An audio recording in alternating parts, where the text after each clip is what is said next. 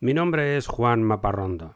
Soy periodista, divulgador y fanático de la exploración humana del espacio exterior y de la búsqueda científica de vida en el universo.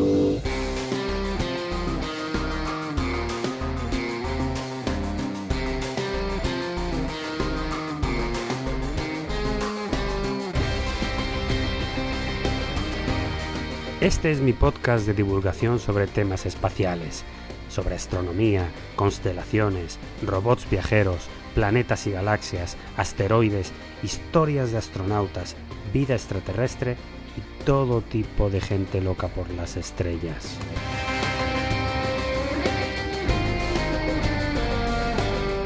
Bienvenidos al sueño de Laika.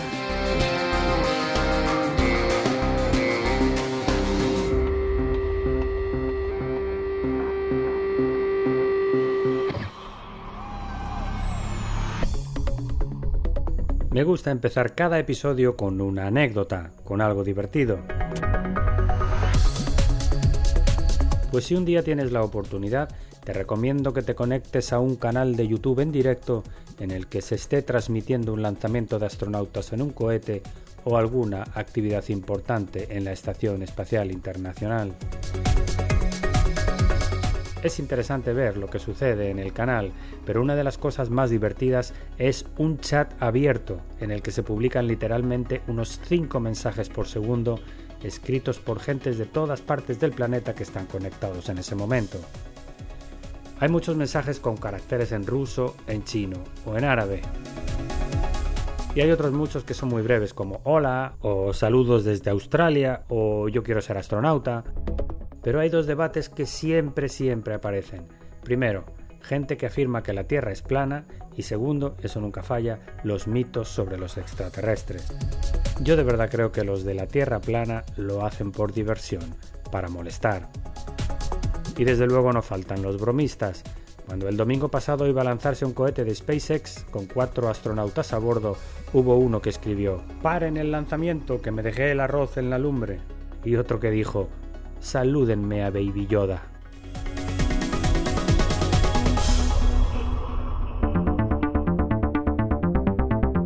Tiempo ahora para las noticias más importantes relacionadas con el espacio de esta semana. El pasado martes 17 se perdió para siempre un satélite de observación desarrollado con tecnología española llamado Ingenio y que pretendía observar Europa y América del Sur con una enorme precisión. El satélite de 200 millones de euros fue lanzado desde la base de la Agencia Espacial Europea en Kourou, pero el cohete se desvió de su trayectoria a los 8 minutos de vuelo. Aparentemente, el motivo fue un error humano. Y la Agencia Espacial China tiene ya todo preparado para el lanzamiento la semana que viene de una nueva misión a la Luna a bordo de su megacohete Larga Marcha 5 con el objetivo de tomar muestras de rocas y de regolito lunar y posteriormente traerlo a la Tierra. Los chinos son ya habituales en la Luna. En enero del año pasado obtuvieron un gran éxito enviando una sonda a la cara oculta de nuestro satélite.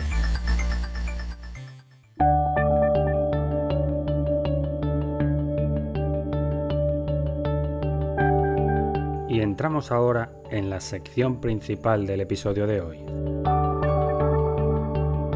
que está dedicado al famoso discurso de Kennedy sobre el viaje a la Luna.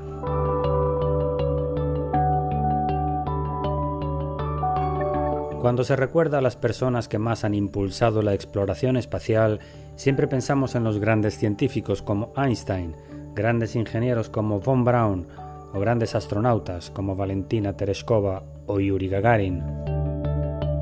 Debe haber, sin embargo, un lugar especial para el presidente John Fitzgerald Kennedy, un líder político joven y dinámico, que solamente gobernó dos años y medio, pero que supo darse cuenta en ese tiempo que la carrera por la supremacía en el espacio era el gran desafío del siglo XX, una carrera llena de obstáculos y contra un rival implacable, una carrera llena de símbolos que todo el mundo pudiera comprender.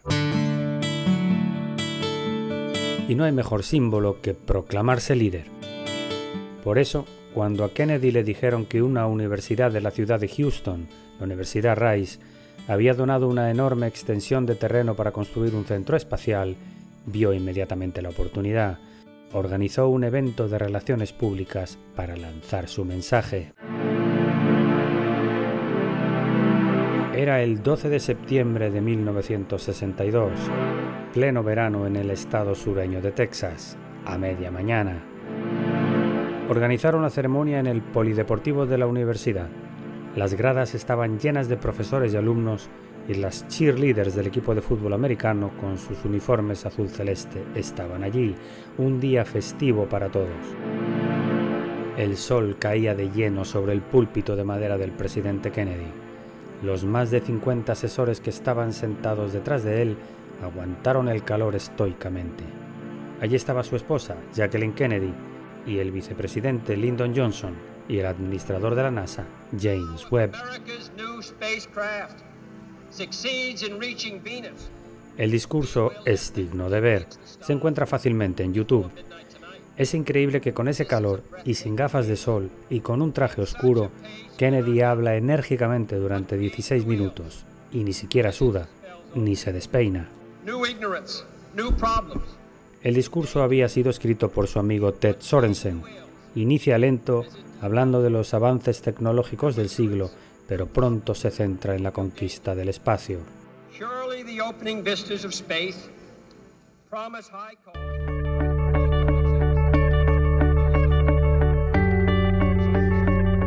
John Kennedy había tomado la decisión de enviar un hombre a la Luna un año antes, en 1961, en una épica reunión con su grupo de asesores en el despacho oval de la Casa Blanca, un grupo que siempre acompañaba al joven presidente desde que era candidato y que se comparaban a sí mismos con los Caballeros de Camelot, basados en la leyenda británica del rey Arturo.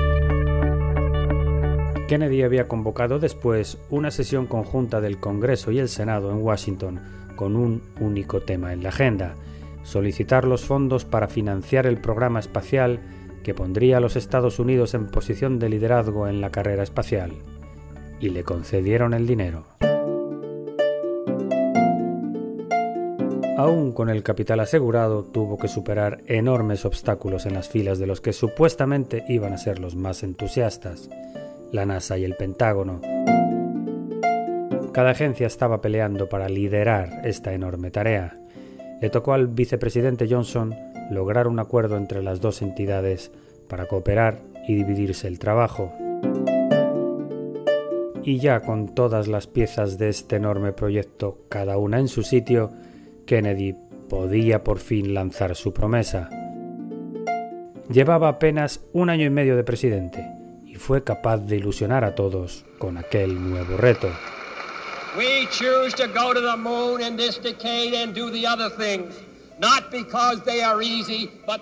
Elegimos ir a la Luna no porque es fácil, sino porque es difícil. La decisión de ir a la Luna no fue por un interés científico, fue una decisión política, un desafío complejo y caro, pero nadie como Kennedy para generar entusiasmo. Esta nación se compromete a enviar personas a la Luna y regresar de forma segura a la Tierra antes de que termine esta década, decía el presidente.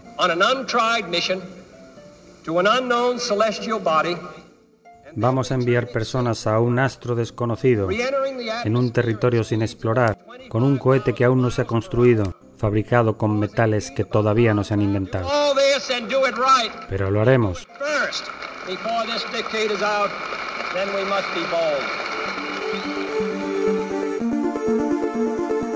Esos 16 minutos cambiaron la historia del siglo XX. La llegada a la Luna es quizá el mayor logro de la humanidad en toda su historia. Curiosamente, y como pasa muchas veces, aquellos que impulsan grandes proyectos no los alcanzan a ver como una realidad. Un año después de aquel discurso en Houston, Kennedy fue asesinado en Dallas, otra ciudad de Texas y el presidente Lyndon Johnson, que asumió el poder tras la muerte de Kennedy y luego ganó un segundo mandato, terminó su presidencia en enero de 1969, cuando el aterrizaje en la Luna fue en julio de ese mismo año. Paradójicamente, Johnson, que fue el verdadero impulsor del sueño de Kennedy durante ocho años, no era presidente cuando se realizó. Fue Richard Nixon quien felicitó a los astronautas al llegar a la Luna.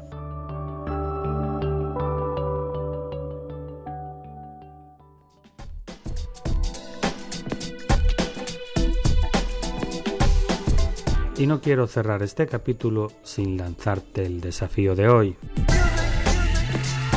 Te reto a que averigües si en el lugar donde vives hay algún observatorio astronómico cerca. Investiga si tienen una biblioteca o actividades de observación de las estrellas, un museo o conferencias sobre astronomía. Cuando pase la pandemia, visítalo con tus amigos o con tus familiares.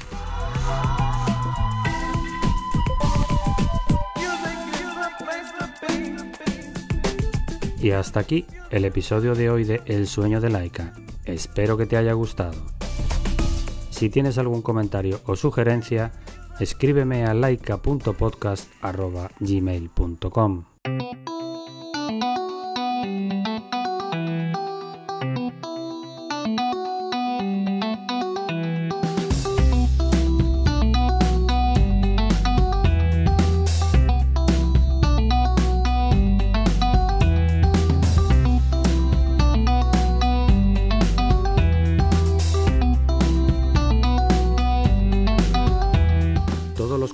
de este podcast son materiales originales y están protegidos por leyes de copyright.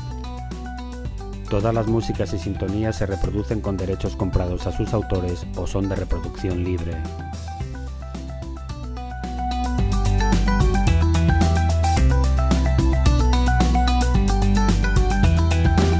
Tranquility Base here. The Eagle has landed.